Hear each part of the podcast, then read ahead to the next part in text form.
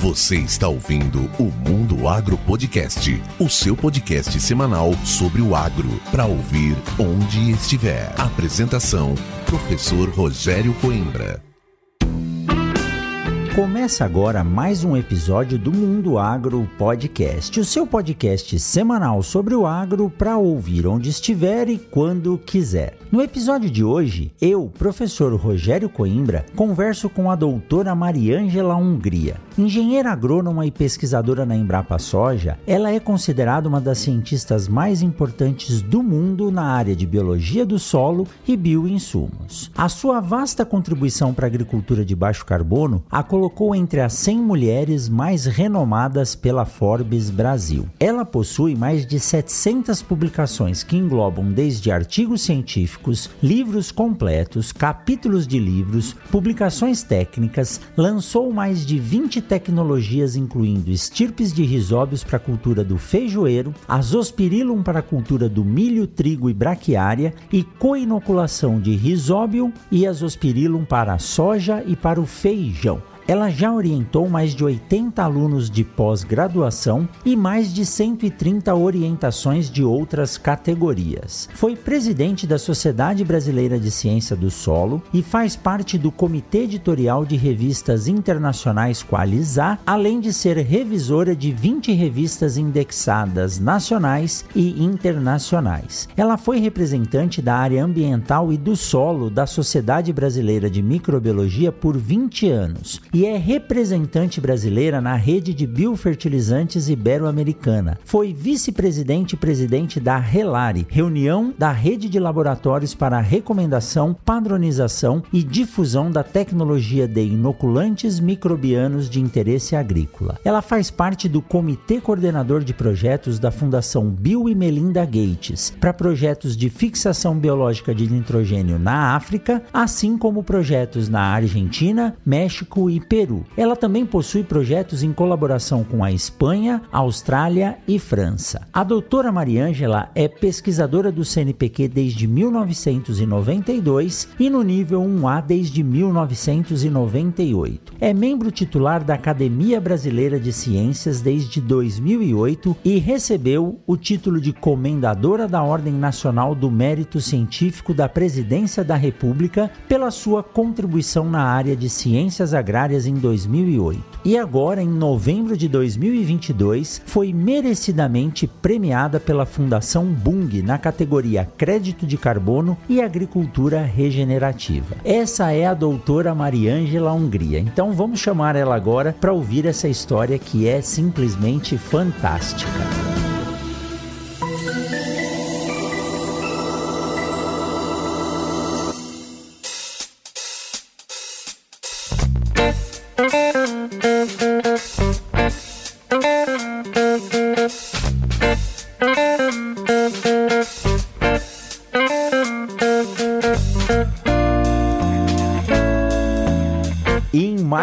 Episódio dessa série dos premiados da Fundação Bung. Hoje eu tenho a honra de trazer de novo aqui para o Mundo Agro Podcast a doutora Mariângela Hungria. É claro que ela dispensa apresentações, mas como eu falei aí no início, na abertura desse episódio, doutora Mariângela é a precursora, desenvolveu várias técnicas associando né, a microbiologia do solo, os micro-organismos e o desenvolvimento de plantas. E eu tenho certeza que a agricultura sustentável com a soja, com a competitividade que nós temos hoje no Brasil, se deve muito aos trabalhos que a doutora Mariângela tem desenvolvido e tem muito mais por desenvolver aqui nesse Brasil e fora do Brasil. Doutora Mariângela, seja muito bem-vinda ao Mundo Agro Podcast. Sim, olá de novo, né? E muito honrada de estar aqui hoje transmitindo, né? É, questões pessoais e questões profissionais. Que joia, doutora Mariângela. Ó, eu vou fazer uma cobrança ao vivo aqui, não tem ninguém nos ouvindo, mas nós temos que gravar ainda um episódio para falar sobre os inoculantes para pastagens, viu? Tá, tá gravado aqui aqui na minha, no meu roadmap para falarmos sobre esse desenvolvimento aí que é recente, né? É, e ó, esse é o que eu falo assim, meu final de carreira, eu tô conseguindo ser feliz, que era um sonho que eu tive lá no começo, quando comecei lá na agronomia, que era trabalhar com pastagem, sabe? Então, agora eu finalmente consegui e quero ver se termino meus dias de pesquisa com as pastagens. Que joia! E vai ser mais uma grande, já é, né? Uma grande contribuição. Doutora Maria Ângela, nós estamos aqui para falar, né, dessa premiação que ocorreu aí no último dia 10 de novembro, um prêmio 66 prêmio da edição Bung e dentre vários homenageados que já passaram por aqui, o Dr. Maurício Querubim, o professor Carlos Alexandre Crucial, digo professor porque eu tive a honra de ser aluno dele em um baita episódio. Dr. Bernardo Moreira Cândido, esses jovens fantásticos que estão já trazendo, né, a sequência dos trabalhos que a pesquisa brasileira na agricultura tem se destacado e é por isso que o Brasil é o que é hoje. E para começar esse bate-papo, Maria Ângela, vou perguntar para você, vou te pedir para contar um pouco da sua história, né? O que lhe trouxe para a agricultura? O que trouxe esse gosto para pesquisa? Porque eu tenho a certeza que não basta ter o dom, né? Tem que ter vontade, gostar para que as coisas ocorram dessa forma e o sucesso, como você tem esse sucesso na carreira de pesquisa, no desenvolvimento. Se eu não me engano, doutora Mariângela ficou entre os 100 maiores pesquisadores do mundo e acho que é a única mulher. Tô enganado, Maria Ângela? Não, não, realmente é porque teve essa classificação mundial, né? Então tem é, brasileiros lá. Às vezes as pessoas falam assim, entre os mil, fala assim, ah, o Brasil é muito top em agricultura, então fala assim, ó, oh, acho que eram 36 brasileiros que tinham ao total os mil. Eu falo, gente, é muito pouco, sabe? A gente precisa realmente investir. Não deve comemorar, ai, tem 36. A gente deve realmente fazer uma análise crítica e falando, Ué, por que só tem 36? Eu sei por que só tem 36, porque aqui no Brasil é muito difícil a gente fazer pesquisa, a gente hoje tem uma limitação horrível, que as revistas são pagas, então às vezes a gente já não tem dinheiro para fazer pesquisa, não tem dinheiro para pagar essa pesquisa naquilo que, que eles chamam de Open Access, que é acesso livre a todos. Então são tantas limitações que fazem com que a gente só tenha 36. E entre os 100 maiores do mundo, eu era a única da América do Sul que estava lá, né? E ainda mulher, ainda na área da agricultura. Então, nossa, eu falei, uau, é realmente. Nossa, fiquei muito honrado. Um destaque merecido, merecido. E acho que a gente não pode desistir, não. Eu sei que as dificuldades são grandes, né, Mariângela? Mas a vontade de trabalhar, ela acaba superando isso e a gente dá um jeito. E nós temos vários exemplos como você.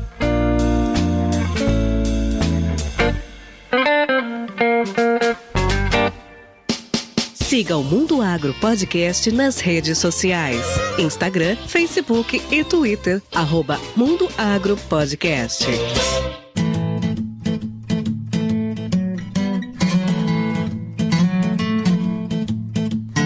Mas vamos lá. Como que surgiu esse gosto pela agricultura e pela pesquisa? Ah, ó, eu vou ver se eu não me excedo muito, porque eu adoro contar história. Até minhas crianças, quando eram crianças, nunca dormiram. Eu acho que de repente elas nem queriam, mas todo dia eu tinha que contar uma história, tá? Porque eu, eu amo contar história. Mas então eu vou contar aqui história assim de como foi, com os altos e baixos, tentando é, mesclar assim o que é ciência e o que é mulher também, tá? Porque eu acho assim que é, a gente a gente enfrenta uma série de dificuldades dificuldades e eu gosto de tentar inspirar mulheres a gente superar essas nossas dificuldades, né? Não tenho vergonha de contar minhas limitações quais foram. Então, eu desde criança eu tinha essa vocação já, eu amava tudo que era biologia, procurava no solo e tive essa o privilégio, né, de ter uma avó que eu falo que era uma avó mágica, que ela era professora, chamava Ciências Naturais, né? Ela era farmacêutica farmacêutica, bioquímica, mas estudou, fez concurso e passou para ser professora de escola pública de ciências naturais e era empolgadíssima por ciência. Então eu me identifiquei muito com a minha avó e ela era incrível. E nessa parte é assim de como uma pessoa que dá atenção por uma criança, percebe uma vocação e dá o seu tempo para essa criança pode fazer diferença. Porque minha avó fez a diferença na minha vida. Ela trabalhava, ela cuidava da casa, ela tudo, mas ela tinha aquele tempo para a gente ir lá no fundo do quintal, fazer experiência comigo, cobrir as folhas das plantas com alumínio, para daí eu aprender de fotossíntese, tudo isso. E aquilo lá despertou muito meu interesse. Daí, quando chegou umas férias, eu tinha oito anos, ela me deu um livro dela para eu ler, que era chamava Caçadores de Micróbios como eu estava de férias, nossa, eu comecei a ler, né? E era incrível, né? No meu tempo a gente lia muito, as crianças liam muito, não precisava ter figurinha no livro, nada, né? Eu li toda a coleção de Monteiro Lobato, né? Adorava ler, mas daí na hora que eu peguei esse livro, nossa, passei, lembro que eu passei a noite, com oito anos, fiquei a noite lendo e no dia seguinte falei, ó, oh, avó, eu quero ser microbiologista. Eu adorei esse negócio dos micro-organismos, eu gosto muito. Só que realmente o livro era grandes microbiologistas da área médica e eu gostava de natureza, né?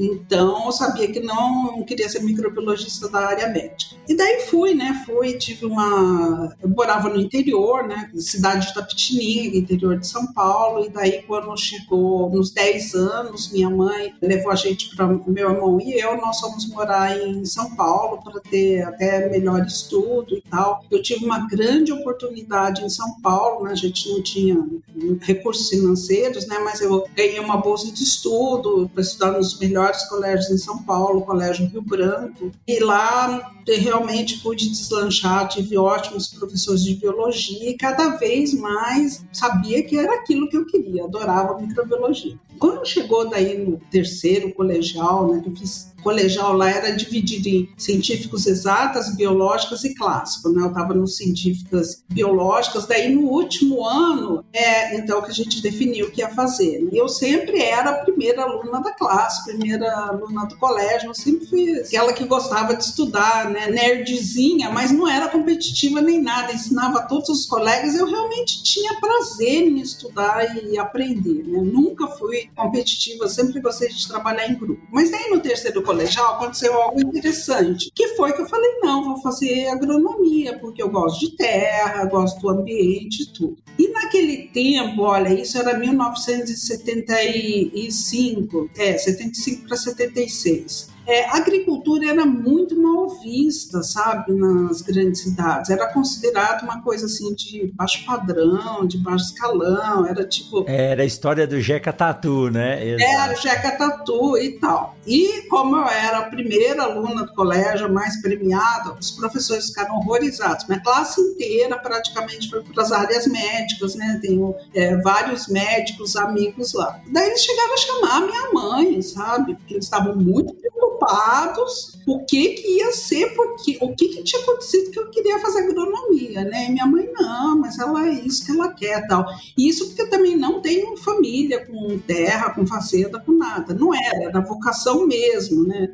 Era pobre, não tinha fazenda e não queria fazer medicina, né? Mas daí fui lá para agronomia, é, porque era aquilo que eu queria, não tinha dúvidas nem nada. Então estava indo tudo relativamente bem, né? E daí tem a partinha da história assim que vai para o lado de mulher. Daí quando estava no segundo ano da faculdade, eu engravidei por acidente. Já tinha aquele preconceito de ser mulher na agronomia, tá? Que não tinha quase mulher e, e era considerado uma profissão de homens e a gente era vista, não é, pelos próprios colegas, sabe? Tinha bastante preconceito. Agora imagina, você mulher tem preconceito e engravida por acidente. Nossa, os meus colegas era assim. Eu falo assim que eu ouvi várias vezes: ai, sua vida acabou, o que, que você vai fazer? Por que, que você fez isso? Sabe? No ano seguinte, né, aconteceu nas nossas vidas a minha filha que tem necessidades especiais, daí, nossa, daí parece que eu tinha saído do mapa mesmo, né?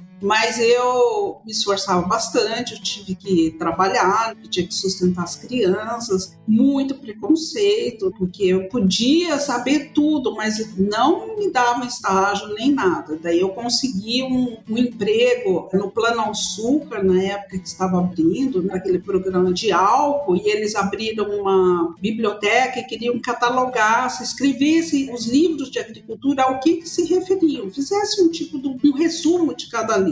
E daí eles me deram emprego, que foi muito importante, porque eu tinha que pagar as contas em, em casa, né? E ainda era o que eu adorava, né? Ler livro ainda de agricultura. Então, daí, mesmo com todas as dificuldades, trabalhando, as duas crianças, eu ainda consegui me formar em terceiro lugar da turma. Com todo o preconceito ainda em vista, né? Todo o preconceito, né? Daí era o quarto ano, né? O último ano da agronomia, e eu tinha, assim, eu queria muito continuar a estudar, tá? Eu sabia, eu queria ir para microbiologia já no último ano, daí eu economizei bastante, daí as coisas melhoraram em casa, eu passei a trabalhar em casa fazendo tradução de inglês, trabalho da tilografia, e fui fazer meu estágio que eu queria muito fazer. E foi quando eu comecei com fixação biológica do nitrogênio. E falei, não, é isso que eu quero, sempre sonhei com micro-organismos, mas daí o ano ia acabar e eu tive que decidir o que fazer. Eu tinha que trabalhar, eu tinha duas crianças, né? E daí foi aquelas coisas de sorte. A minha turma inteira ficou super empolgada, porque o sonho de consumo de todo mundo era trabalhar no Banco do Brasil, que acho que tinha 14 salários por ano, auxílio de tudo quanto que era coisa, pagava super bem e era a primeira vez que abri concurso no Banco do Brasil e eu queria estudar, entendeu? Mas daí eu falei assim, vou fazer o seguinte, eu fiz um projeto para fazer mestrado é, e submeti na FAPESP e falei assim, se não sair a FAPESP, se não sair a bolsa, tem que trabalhar no Banco do Brasil. Mas saiu a bolsa, eu pude fazer meu mestrado, depois fiz o doutorado. Só que daí também era outra coisa. Ninguém podia acreditar, falava assim, mas você é brilhante. Daí já tinha passado um pouquinho o preconceito de ser mãe, né? Não, tudo bem. Voltar a falar, você é brilhante. Você tem que ir para os fertilizantes químicos. Isso aí que você vai fazer, negócio de microbiologia, não tem futuro, não tem nada. Falava, mas não, é, eu quero fazer. Meu coração sempre foi disso. Não, mas tem que ganhar dinheiro, fertilizante, agricultura, era aquela época, a Revolução Verde ainda estava, né? era dos fertilizantes químicos. E eu falava, não, mas eu acho que pode mais além disso. Então, muito preconceito, por, pela área que eu tinha. Então a gente ia nos congressos mesmo, já era aquela coisa, sabe? Falava assim: ah, é, mulher é bonitinha esse negócio de microorganismo que fica lá vendo no microscópio, né?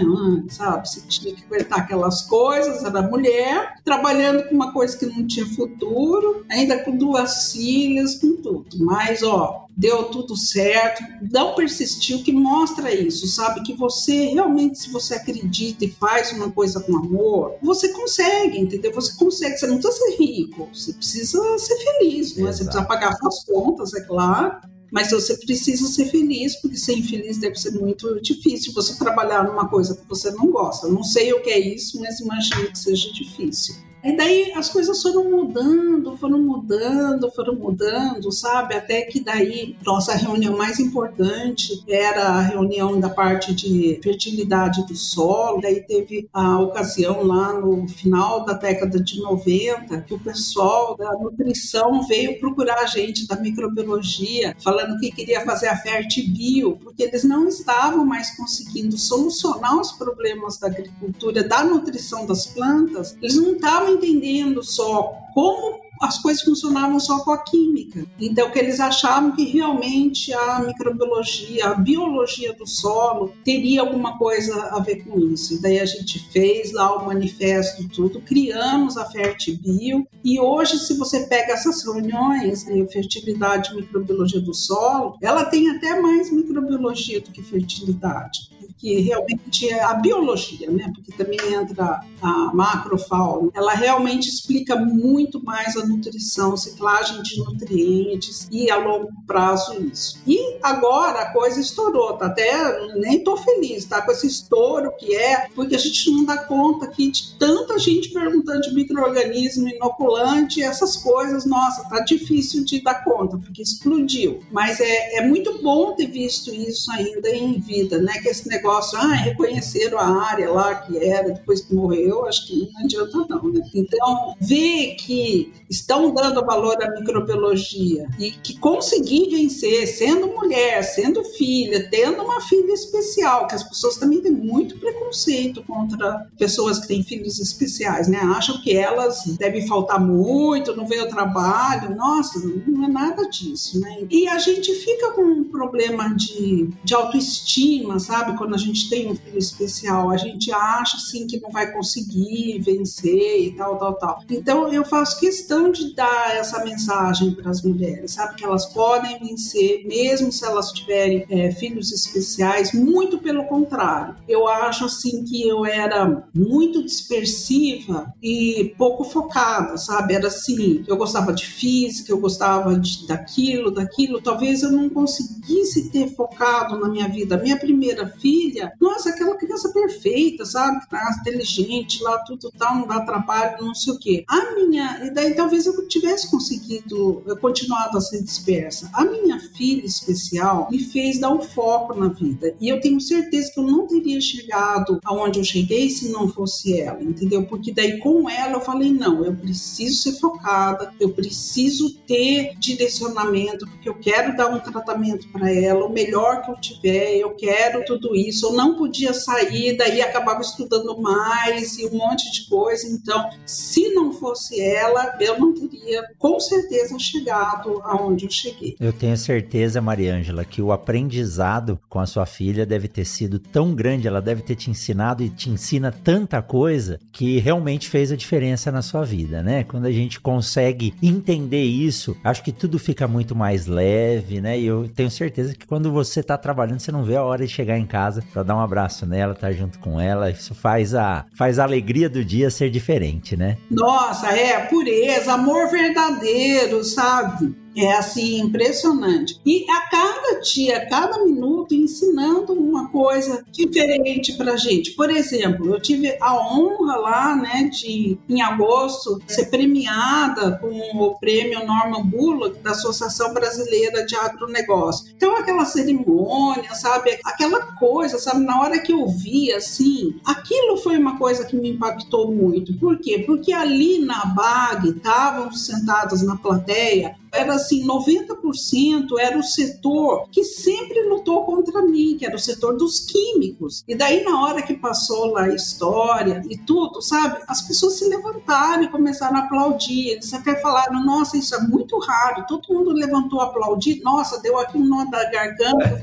aquela homenagem linda, a, o, o, o, prêmio e tudo. E daí. Como é que fala depois disso? Como é que sai voz da garganta, é, né? É. Mas daí, quando eu cheguei em casa, minha filha estava maravilhada, minha filha especial, porque ela ganhou um crachá com o nome dela. Ai, que lindo. E ela ficou, ela só falava, mãe, olha, é meu nome no crachá. Ela dormiu com o crachá. Que ela maravilha. É, voltou. E daí eu fiquei assim, nossa, sabe? Às vezes a gente fica assim, é, querendo coisas tão é, estratosféricas na vida e às vezes a felicidade está no nome no crachá. Então isso te comove, sabe? Você vê assim, não, a gente tem que procurar. As coisas simples trazem a felicidade. A gente não pode perder isso no caminho da vida. Exato. Né? E como é bom a gente parar e olhar para trás e ver uma história dessa, né? É uma história de uma superação atrás da outra e sempre levando o foco pela coisa que gosta. Eu imagino, hoje em dia existem é, algumas coisas que ainda geram algum preconceito, mulheres em locais de trabalho. Tem uma colega de turma já esteve aqui, a Edilene, tem um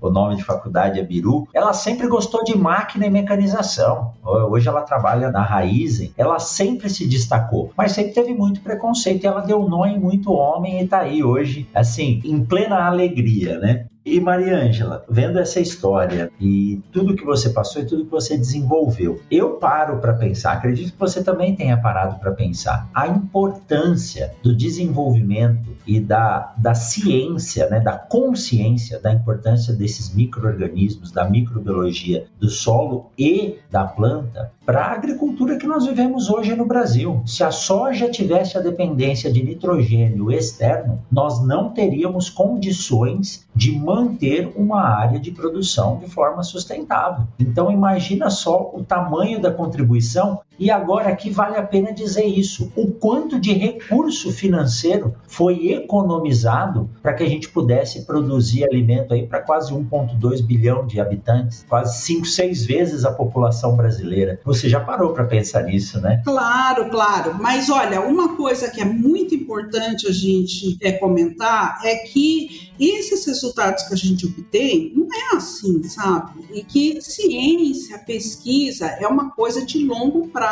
e que precisa receber financiamento de longo prazo. O que a gente colhe hoje é uma coisa que começou lá há 60 anos, entendeu? Começou lá com a pessoa que me contratou, a pessoa maravilhosa, que foi a doutora Joana Doberainer, que abriu as portas da pesquisa profissional para mim, né? E do professor Jardim Freire, que era uma pessoa fantástica no Rio Grande do Sul, que a gente teve até, eu tive até a oportunidade de homenageá-lo em vida. Nós escrevemos uma espécie que a gente chamou de Rhizobium Freire. Ainda em vida também, ele ficou extremamente é, emocionado. No dia que ele morreu, a esposa dele é, me ligou para falar de tudo que ele era agradecido, as homenagens que a gente conseguiu fazer em vida para ele. Mas eles estavam lá, pesquisadores 60 anos, estavam na comissão da soja, eu não estava lá, né? E eles, como microbiologistas, conseguiram convencer naquela época a Comissão Nacional da importância dos micro-organismos e que essa cultura que estava se expandindo comercialmente podia aproveitar essa vantagem. Então, eles iniciaram lá, eles fizeram as suas escolas, todos nós praticamente trabalhamos com fixação de nitrogênio aqui no Brasil. A gente veio ou da turma da doutora Joana ou da turma do professor Jardim Freire, e daí a pesquisa foi, eles foram, os filhos deles, os netos deles, tal, foram caminhando nesse contínuo que deve ser a pesquisa. Então começaram lá para as estípulas do Rio Grande do Sul, depois vieram os pesquisadores desenvolver as estípulas dos cerrados, depois viemos nós aqui com reinoculação, com a co-inoculação que nós vamos abordar agora. Então é um contínuo. Você vê, a cada quatro, cinco anos, nós estamos vendo novas tecnologias. Agora, como que a gente consegue isso?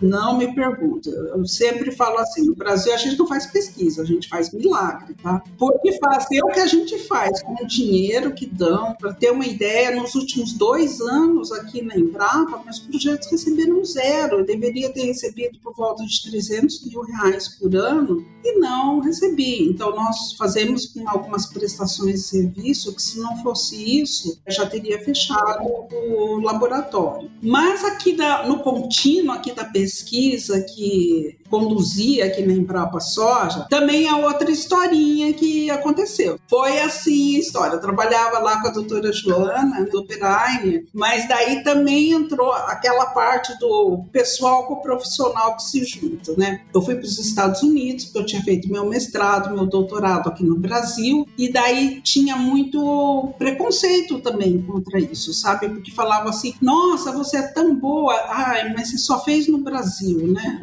Aquela coisa. Eu falo assim, minha vida era cheia de preconceito. Daí eu falei, ai, nossa, não adianta, tenho que ir para fora, né? Só para dizer que eu fui para fora. Eu achava que minha formação era boa, mas daí eu fui para os Estados Unidos fazer um. Eu trabalhava lá na Embrapa Agrobiologia, no Rio de Janeiro, com a doutora Joana Berai, e fui fazer pós-doutorado nos Estados Unidos. Daí lá aconteceu que eu acabei ficando em Cornell, né, na Universidade de Cornell, daí eu fui para Davis, porque daí eu, me, eh, eu pedi afastamento sem vencimentos e acabei ficando por lá três anos, eles me contrataram. Daí chegou a hora fatal, né? Porque eles realmente queriam que eu ficasse lá, ficasse empregada na universidade lá, mas meu coração sabia que não, entendeu? Eu tinha uma dívida com meu país. Eu estudei em escola pública, fiz universidade pública e sabia qual a diferença que, dos Estados Unidos que eu vi da pesquisa com os Estados Unidos em relação ao do Brasil. Nos Estados Unidos era maravilhoso. Ai, ó, faltou um reagente. Eu pegava o telefone e ligava, no dia seguinte estava ali na minha bancada, sabe? Dinheiro, ai, facilidade, era tudo muito bom. Aqui no Brasil, você pega um reagente, às vezes demora seis, sete meses para chegar, você não tem dinheiro, é uma dificuldade. Mas o que, que eu vi lá?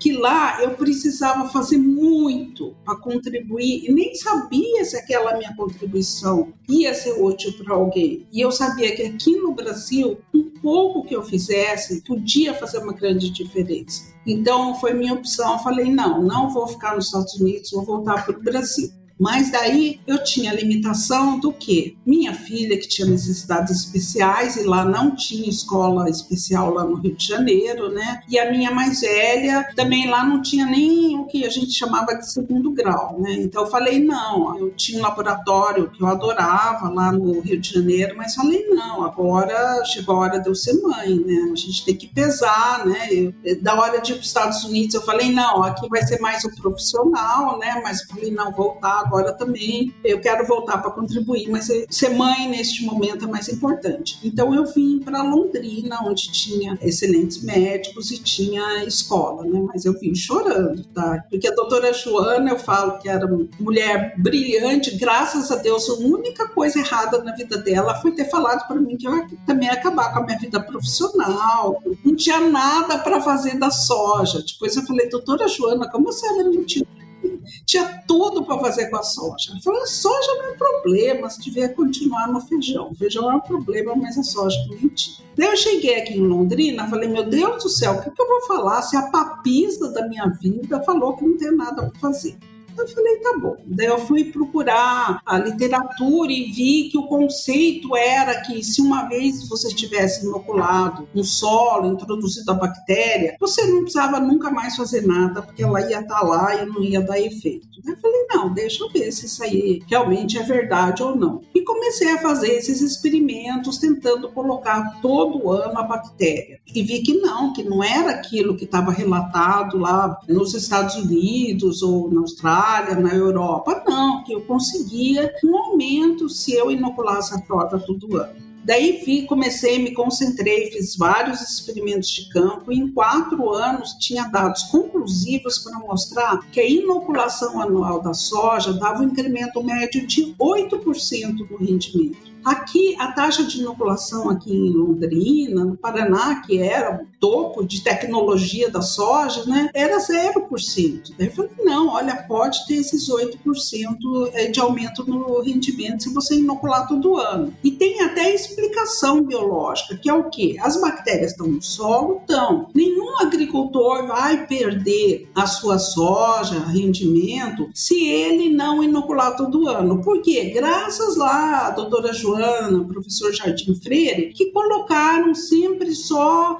que indicaram esses tipos eficientes para os nossos solos. Então ele consegue, mas o que, que acontece? Essa população está dormente no solo. Quando você inocula todo ano e coloca ali bactérias fisiologicamente prontas para começar o processo de infecção e nodulação, você acelera o processo, você dá nitrogênio logo para a planta, a planta cresce mais depressa e lá no fim você vai colher 8% a mais. E 8% a mais de grãos é o lucro do agricultor. Daí então a gente lançou essa tecnologia da inoculação anual da soja, que é top no mundo, tá? Ninguém tem isso que a gente tem e funciona tanto que hoje 80% de toda a área cultivada com soja que já foi cultivada anteriormente usa inoculação da soja. Então esse aí foi o primeiro impacto assim que eu vi que tinha dado certo. E daí o que que aconteceu? Os agricultores que ficaram tão felizes com esses 8%, sempre o importante importante para a gente estar tá em contato com o agricultor, porque ninguém como agricultor não está lá todo dia, não vê as coisas e vem contar para a gente o que está acontecendo, o que, que ele precisa. Então os agricultores vieram e falaram, ai, ó, doutora, tão bom aquele negócio da inoculação da soja, não tem nada para o milho, para o trigo que eu cultivo depois? Falei, não, não tem nada, mas deixa que eu vou procurar. Daí fui na coleção de culturas, procurei, fiz vários testes casos de vegetação a campo e a gente achou umas estípes de azospirina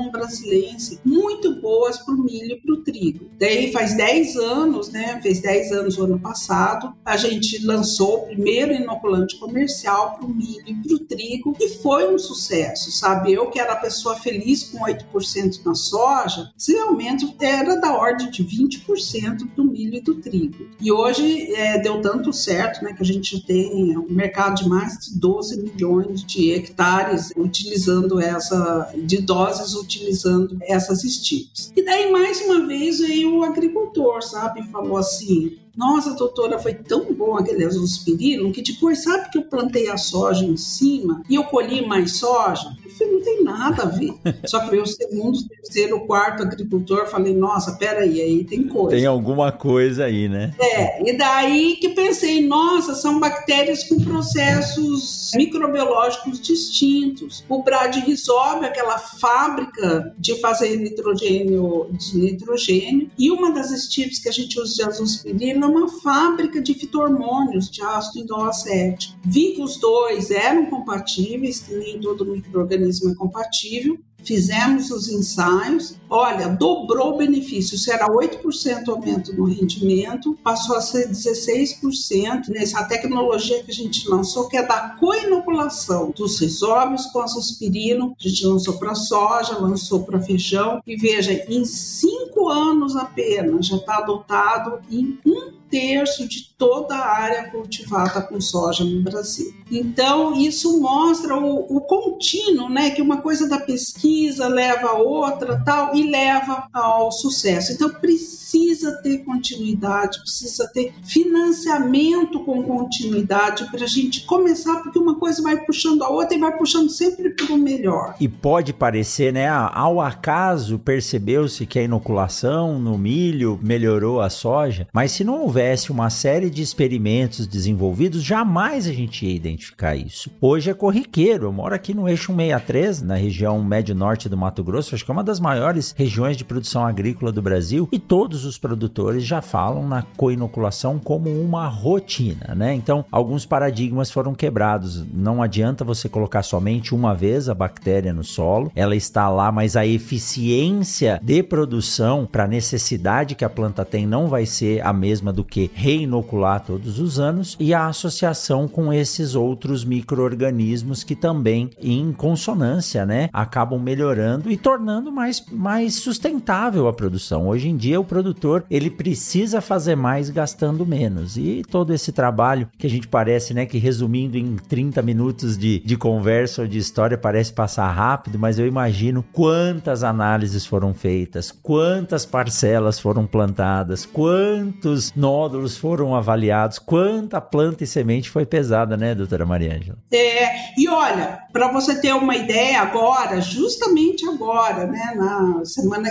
no dia 25 de novembro, a gente vai estar tá lançando uma tecnologia que é também um motivo de orgulho. Por que que dá orgulho? Primeiro, porque eu acho assim, que prova a importância da pesquisa pública tá? E que realmente a pesquisa tem muita gente que duvida, né, da importância, fica lá, ah, tá gastando dinheiro, tal. E que realmente a pesquisa pública ela é descompromissada, né? Não significa nós temos aqui várias parcerias público-privado e cada vez mais importantes. Porque eu falo, olha, eu tenho aqui hoje na minha coleção de culturas, eu tenho 5 mil micro-organismos altamente promissores. O que, que adianta ele ficar aqui, entendeu? A gente não vende produto da Embrapa. Então, quando eu descubro uma coisa interessante que pode ter potencial, a gente precisa de um parceiro privado, porque ele que vai colocar o produto no mercado, ele que vai vender. A Embrapa não, não vende nada. Nossa coisa é gerar a ciência, a tecnologia. Então, a gente precisa dessas parcerias. Mas a gente também precisa precisa desenvolver pesquisas que não tenham essa conotação comercial, aquela pesquisa que sirva para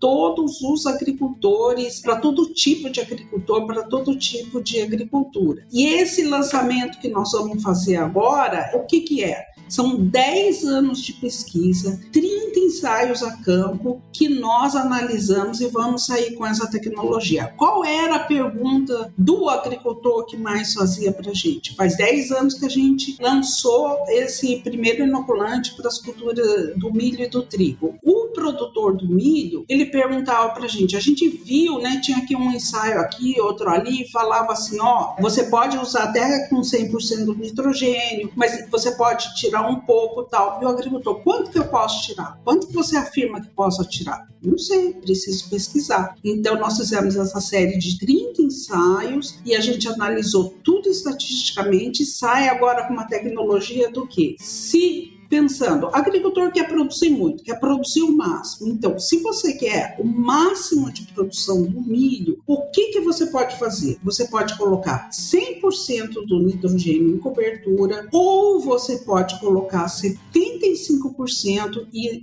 se inocular com azospirina. Então, quer dizer, para obter teto de rendimento, você pode reduzir em 25% o nitrogênio que você está usando em cobertura para o milho. Isso num nível que não é muito alto de nitrogênio, né, que, a, que a gente colocou 90 quilos de N por hectare. Tem ensaio né, de 200 quilos de N por hectare que você pode daí cortar 50%, né, mas a gente está saindo com essa tecnologia bem conservadora que a gente tem certeza absoluta de todos esses ensaios. E redução de 25% de N para qualquer agricultor que esteja usando qualquer produto com registro no Ministério da Agricultura contendo essas estirpes de azospirina da gente é uma coisa que realmente dá orgulho porque é uma tecnologia pública serve para qualquer um, entendeu? E traz benefícios econômicos para o agricultor e ambiental, porque um quilo de N equivale a 10,7 quilos de CO2 equivalente emitido, né? E a gente tem que reduzir a emissão de gases de efeito estufa. No Brasil, a agricultura tem forte componente nessa emissão que a gente deseja reduzir. Que joia! Imagina só, né? O quanto que isso traz de benefício não só para o produtor, mas sim também para o meio ambiente. A agricultura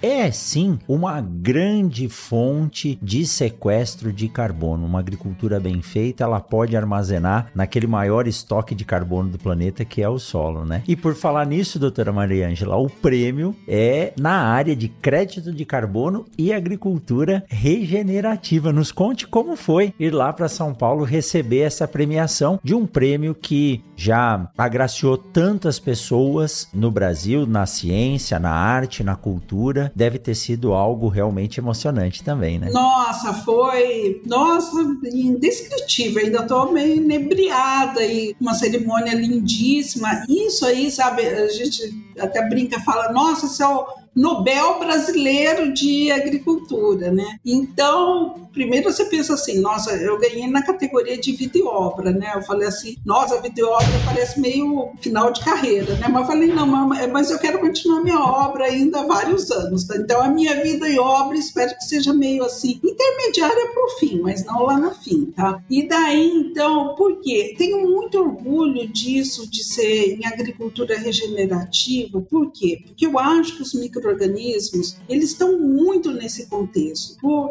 toda a minha vida, né, eu falei em sustentabilidade. Então, essa ideia de sustentabilidade, ela é aquilo que você consegue manter, né? Sustentável é aquela coisa de você manter, né? Agora, o regenerativo é um passo além do sustentável. O regenerativo você vai tentar recompor. Então, por exemplo, quando você vê, como a gente vê nas pastagens, no milho, na coinoculação da soja, que o azospirino que a gente está usando nessas culturas, que a gente consegue ter uma raiz que até aumenta três vezes mais o volume em relação a um não inoculado. Então, um sequestro de carbono incrível, aumentando o teor de carbono desse solo. Quando você vê uma, uma soja fixando nitrogênio e que está deixando um terço de todo o nitrogênio que ela fixou ali nas raízes dos nódulos, então enriquecendo o solo de nitrogênio. Então, esses nossos micro-organismos enriquecendo em nitrogênio, enriquecendo em fósforo, aumentando a eficiência de uso é, dos fertilizantes. Então,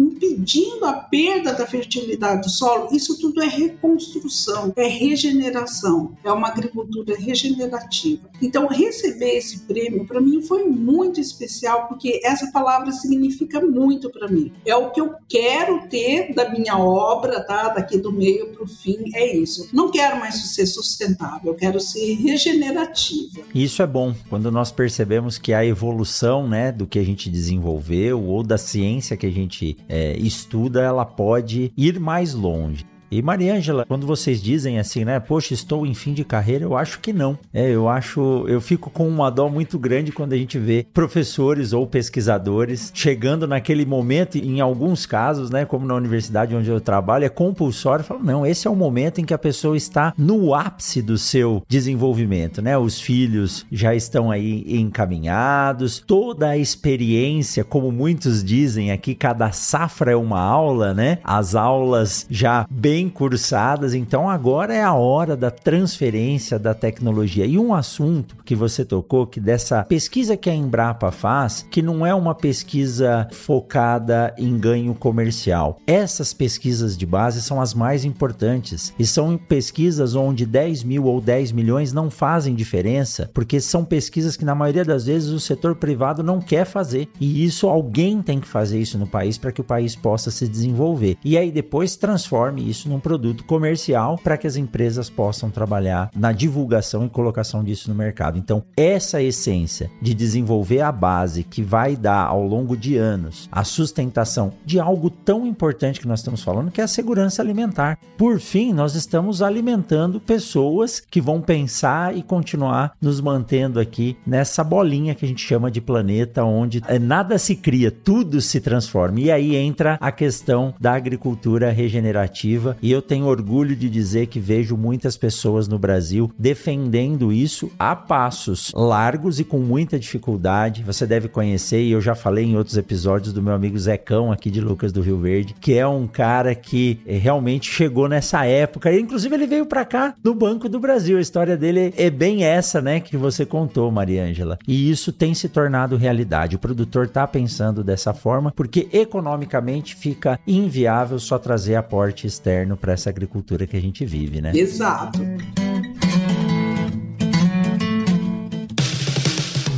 O Mundo Agro Podcast faz parte da rede Agrocast, a primeira e maior rede de podcasts do agro do Brasil. Acesse www.redeagrocast.com.br.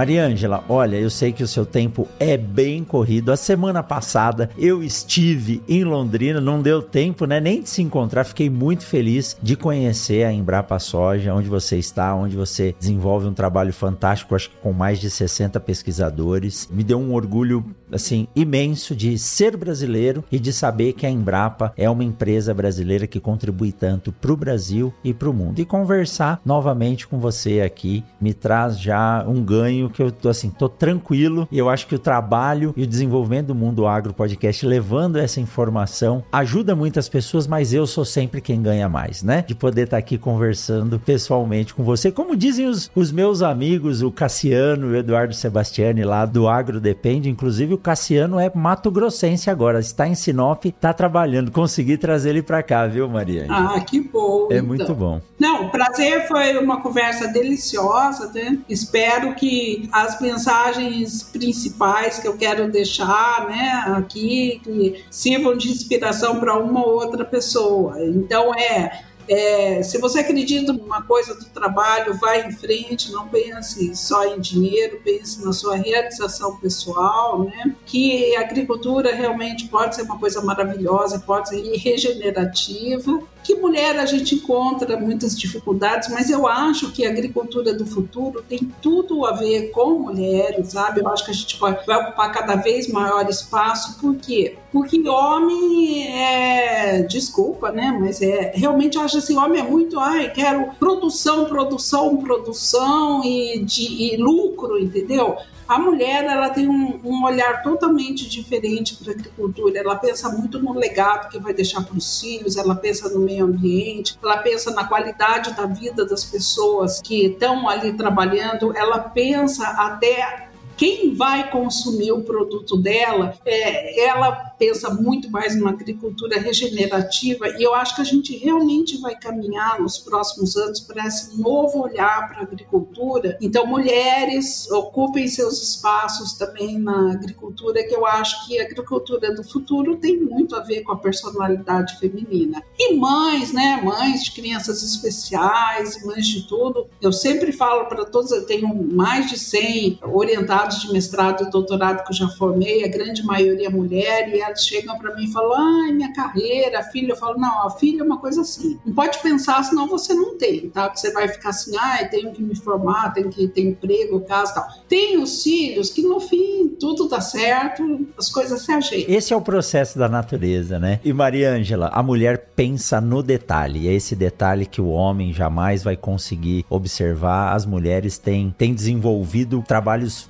fantásticos na agricultura. Eu adoro a forma com que você traz esse lado e a visão da mulher para a agricultura no mesmo patamar e melhor do que muito homem aí trabalhando. Não tenho dúvidas disso. Maria Ângela, muitíssimo obrigado. É, foi um prazer imenso bater esse papo com você aqui para falar desse prêmio, mas contar a sua história, que é uma história realmente de superação e que contribui muito para o que a gente vive hoje. E a orientação, você falou que tem mais de 100 alunos, esse é um legado que a gente deixa, né? Nós temos que, eu sei que é difícil, é difícil, a gente não tem recurso, mas tem que transmitir isso para as novas gerações, que são eles que vão manter os nossos filhos estudando e a população se alimentando. Muito obrigado, parabéns, Mariângela, e eu espero que você tenha assim ainda muito tempo de carreira. Sei que às vezes você quer ir para uma praia, dar uma descansada, aposentar, mas não aposente não. A gente depende de você trabalhando aí, tá, Maria? Tá bom, então. Obrigada. Tchau para todos. Um forte abraço, até mais e a gente se encontra na semana que vem em mais um episódio do Mundo Agro Podcast. Tchau, tchau. Tchau, querido.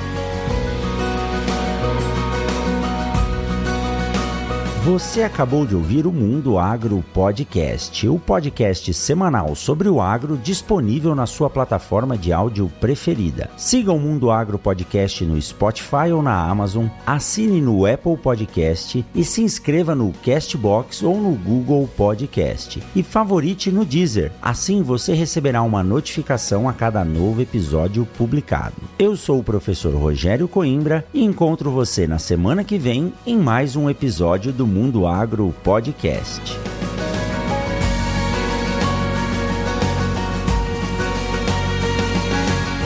Você ouviu o Mundo Agro Podcast.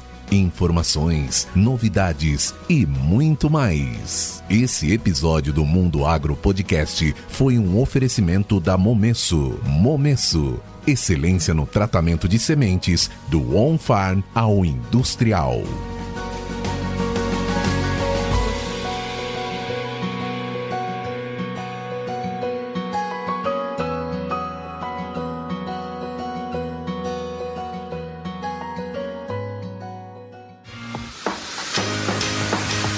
Olá, meu nome é Thiago e eu sou o editor desse podcast. Para saber mais sobre o meu trabalho é muito fácil. Acesse o site ediçãoondemand.com.br ou segue lá no Instagram, arroba.